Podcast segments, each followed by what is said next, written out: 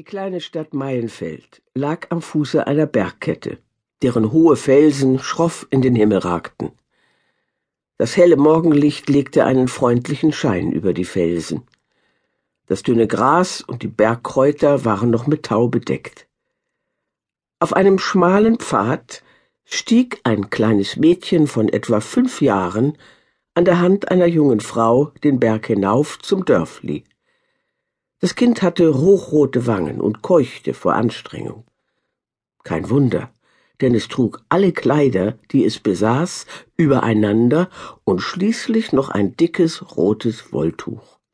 Für diesen warmen Junimorgen war es viel zu dick angezogen.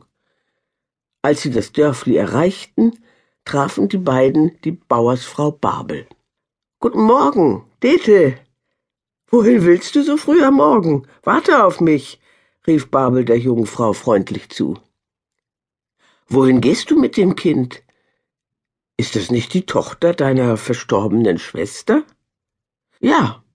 Und ich bringe Heidi zu ihrem Großvater auf die Alp. Dort soll sie bleiben. Denn ich werde nach Frankfurt gehen und dort arbeiten, antwortete Dete und ging eilig weiter. Zum Alpöhi? Das meinst du nicht ernst? Das arme Kind, rief Babel und hastete neben Dete her. Er ist so sonderbar geworden. Seit Jahren spricht er mit niemandem ein Wort. Er lässt sich im Dorf nicht mehr blicken, nicht einmal am Sonntag zum Gottesdienst. Mit seiner Enkelin wird er schon reden, sagte Dete. Glaubst du etwa, mir fällt das leicht? Seit dem Tod meiner Schwester habe ich mich um die Kleine gekümmert. Jetzt muss der Großvater eben für sie sorgen. Wenn das nur gut geht, flüsterte Barbel. Wo ist denn eigentlich Heidi? fragte Dete da und sah sich um. Auch Babel schaute suchend den Fußweg entlang. Dort oben ist sie, sagte sie plötzlich und wies den Berg hinauf.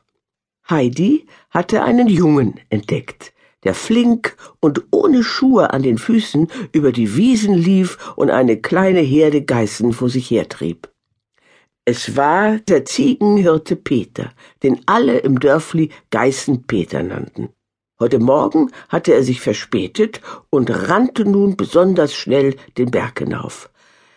Sie hat sich dem Peter angeschlossen, das ist gut. Er kennt sich aus in den Bergen und kann auf das Kind aufpassen, sagte Babel. Heidi kann gut auf sich selbst aufpassen, meinte Dete. Sie ist zwar noch klein, aber klug und vorsichtig. An einem Sommerabend die Alp hinauf. Heidis Abreise muss sofort vorbereitet werden, erklärte Herr Sesemann wenig später den erstaunten Dienstboten und dem verdutzten Fräulein Rottenmeier. Ohne ein weiteres Wort lief Herr Sesemann anschließend zu seiner Tochter, die von dem Lärm zu dieser ungewöhnlichen Zeit sicher aufgewacht war. Und tatsächlich, Clara saß hellwach im Bett und sah ihren Vater mit ängstlichen Augen an. Liebes Kind, sagte Herr Sesemann behutsam, setzte sich zu ihr an den Bettrand und umfasste ihre Hände. Heidis Abreise wird vorbereitet.